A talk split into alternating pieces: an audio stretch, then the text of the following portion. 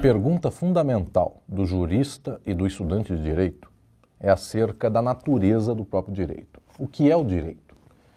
Praticamente todos aqueles que lidam com o fenômeno jurídico, todos lidam com instrumentos práticos, com instituições, com normas, com afazeres cotidianos. Muitos passam uma vida toda vivendo do direito, trabalhando com o direito, e a maior parte das pessoas, quando é perguntada a respeito da natureza do direito, que ele é, a maior parte dessas pessoas não tem resposta para dar para tanto.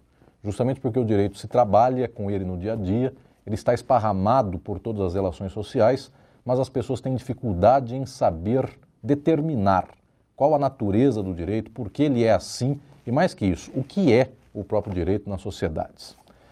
A reflexão do meu livro Introdução ao Estudo do Direito avança para que nós entendamos que aquilo que nós chamamos de direito não é um fenômeno que existiu em todo sempre na história. O direito é um fenômeno de momentos específicos da história da humanidade, portanto, o direito é um fenômeno histórico, e o direito tem uma especificidade no momento contemporâneo das sociedades, na idade contemporânea, quando estas sociedades se estruturam no modo de produção capitalista neste momento, neste tipo de arranjo social, então todas as relações entre as pessoas, todas as relações políticas também da sociedade, elas se dão de acordo com uma manifestação que é jurídica. Como isto se dá? Como isto se estabelece? Em sociedades anteriores ao capitalismo, portanto na Idade Antiga, na Idade Média e mesmo na Idade Moderna, nós temos formas de interação entre as pessoas que são de dominação, que são de exploração diretas. Um senhor de escravo mandava em seus escravos, e inclusive naquilo que era o seu lar. Ele não era simplesmente um pai de família, como hoje nós pensamos que seja um pai de família. Ele é alguém que tem total poder sobre sua mulher, sobre seus filhos, sobre seus agregados, sobre seus escravos. Esta relação, nós não devemos chamá-la de jurídica. Esta relação era do campo daquilo que é uma força direta, bruta, na Idade Média, o mesmo. Senhores feudais também não têm relação jurídica com os seus servos, tem uma relação que também se dá no nível daquilo que é a manifestação direta do seu querer. Eles podem, os outros são vassalos. Somente o capitalismo estrutura um tipo de articulação social que está lastreado justamente naquele instrumento, naquelas modalidades que são as do contrato. Portanto, alguém trabalha para alguém, além deste fato inicial que é a distribuição distinta dos meios de produção, portanto, a apropriação do capital pelas mãos de alguns e não da maioria. Além disso, nós também temos na sociabilidade capitalista o fato de que as pessoas, para poderem trabalhar, elas vendem força de trabalho. O que decorre daí é que todo aquele que vive numa sociabilidade capitalista, ele passa a contratar, ele passa a se vincular, seja contratando o trabalho de alguém, ou seja, vendendo seu trabalho para alguém, e todos os instrumentais que daí resultam são instrumentais jurídicos: contrato, vínculo, declaração, obrigação, autonomia da vontade, sujeito de direito, porque todas as pessoas de fato só interagem no nível relacional contratual. Este, pelo menos, é o nível fundamental da vinculação das pessoas no capitalismo. Além disso, o capitalismo faz com que tudo seja mercadoria. Então, alguém que tinha no passado, pela força bruta, ou seja, por uma guerra, mediante instrumentos de força direta, mediante instrumentos inclusive de escravidão. Ele possuía algo para si.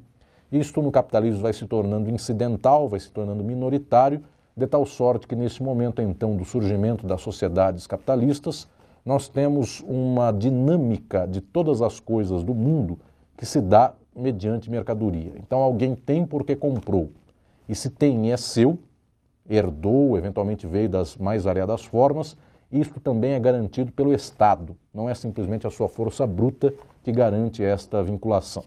De tal sorte que nós temos nesta sociedade contemporânea é de ponta a ponta vínculo jurídico. E este vínculo jurídico é muito distinto daquilo que no passado nós chamávamos por direito. No passado, o direito tinha uma ligação muito clara com questões morais, com questões religiosas, o que nós falávamos de direito no passado quase sempre está no plano ético, no plano moral. Já na sociedade capitalista, o direito tem uma vinculação estrutural das pessoas que estabelecem suas relações com base em contrato.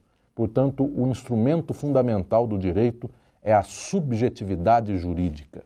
Os seres humanos, os indivíduos, passam a ter coisas, passam a ser proprietários de coisas, e isto que tem para si e que depois disponibilizam ou vinculam mediante contrato, tudo isto que se faz circular se dá com uma natureza das pessoas de, ser, de serem estas mesmas pessoas sujeitos de direito. Isso quer dizer que qualquer vínculo que se estabelece entre os seres humanos se dá com uma troca de direitos, deveres, obrigações, responsabilidades. A subjetividade jurídica é o elemento qualitativo que distingue o direito na sua modalidade contemporânea de outras manifestações do passado que até poderiam ter o nome de direito. Então, aquilo que é a qualidade de direito na sociedade contemporânea é exatamente uma forma de relacionamento entre as pessoas. Esta forma de relacionamento é a forma da subjetividade jurídica. Pessoas se relacionam umas com as outras mediante vínculos que são vínculos jurídicos. Isto é o fundamental.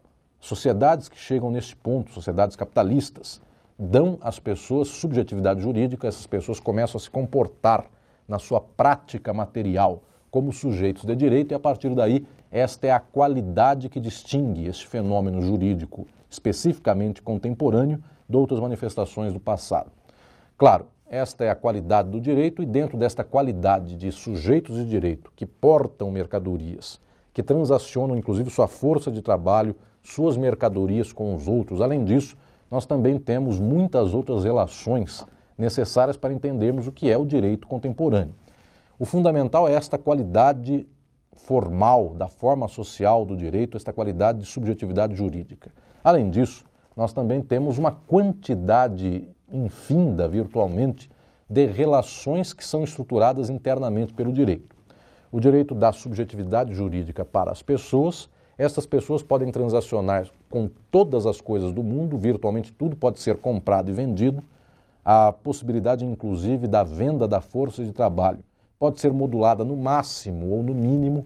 Nós tivemos na história da sociedade contemporânea capitalista circunstâncias em que crianças com uma idade muito diminuta podiam vender sua força de trabalho e assim faziam, ganhando um salário miserável, pessoas que morriam muito cedo, inclusive na sua existência biológica, e nós temos outras etapas, inclusive, nas quais há uma série de garantias que fazem com que o trabalho explorado mediante modalidades capitalistas tenha salário mínimo, tenha 13 terceiro salário, tenha direito a férias. Portanto, existem arranjos, o que eu chamo aqui no livro de Introdução ao Estudo do Direito, arranjos quantitativos distintos dentro desta qualidade.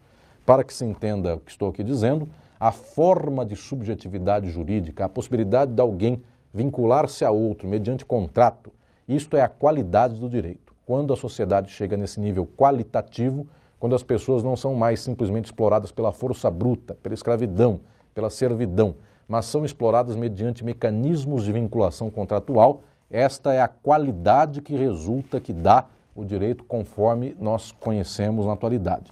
Dentro desta qualidade, existem muitas quantidades de arranjos jurídicos que, levando a relações mais progressistas, relações mais conservadoras, de maior ou menor exploração, esta quantidade de direito, ou virtualmente sobre o que o direito fala, se sobre mercadorias conhecidas tradicionalmente, se sobre a propriedade, se sobre contratos, se sobre novas mercadorias, novas tecnologias, novas descobertas da sociedade, tudo isso virtualmente é quantidade de direito, para mais ou para menos, e esta quantidade de direito está vinculada à qualidade de direito. O que eu quero dizer com isso é que as pessoas, sendo sujeitos de direito, elas encontram modulações para os seus vínculos contratuais.